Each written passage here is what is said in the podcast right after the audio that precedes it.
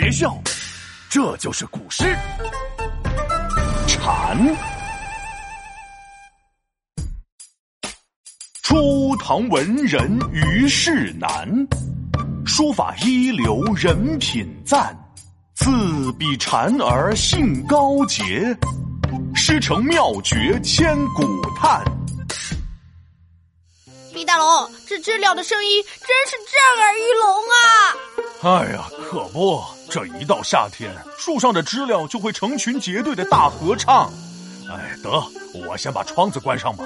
哎，知了嗓门是真大，声势浩荡，太可怕，隔着三条大马路都能把我闹闹吓。哎呦，不错啊，闹闹，这小嘴巴巴的，口才见长了。可是你知道蝉的声音为什么能传得这么远吗？这个嘛，还真没想过。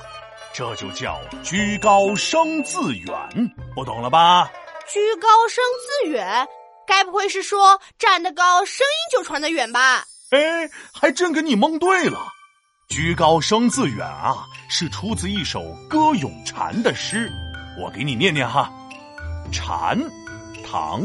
虞世南，垂蕊饮清露，流响出疏桐。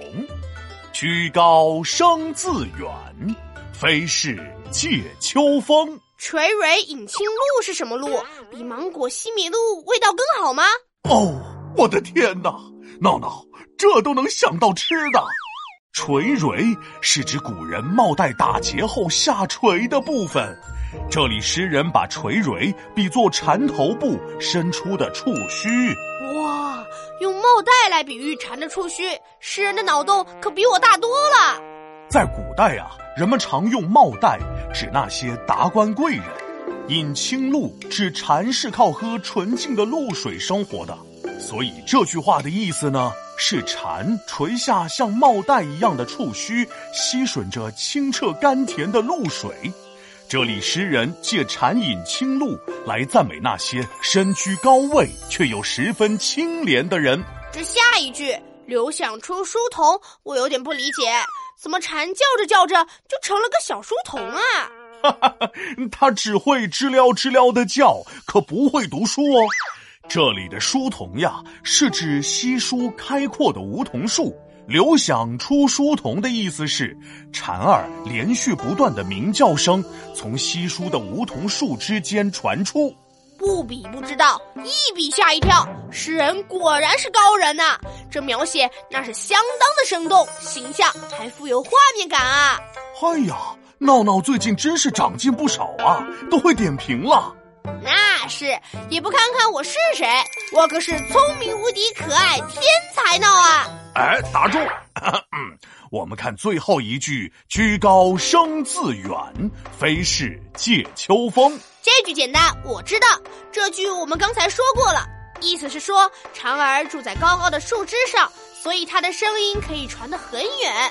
非是藉秋风嘛，就是说它的声音不是依靠秋风的力量来传播的。哎，闹闹，你今天是踩到狗屎了吗？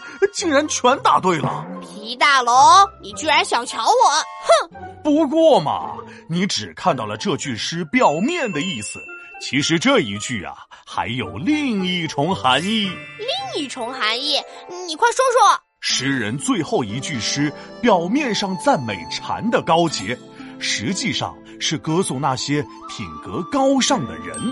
他们依靠自己的德行，而非借助外在的金钱、地位或是权贵的帮助，就能够声名远播、受人尊重。在当时呢，唐太宗就称赞于世南有德行、忠直、博学、文辞、书翰五绝呢。那可是像我皮大龙一样集多才多艺和高尚品德于一身的杰出人才呀！啊，受不了，受不了，我先走了。哎，我还没说完呢。皮大龙敲黑板，古诗原来这么简单。蝉儿鸣叫夏意浓，高居枝头生自红。引清露，是群虫，嘹亮回声荡树丛。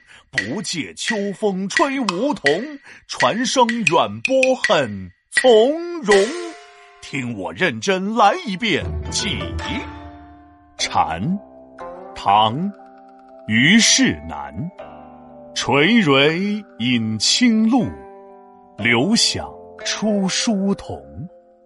居高声自远，非是藉秋风。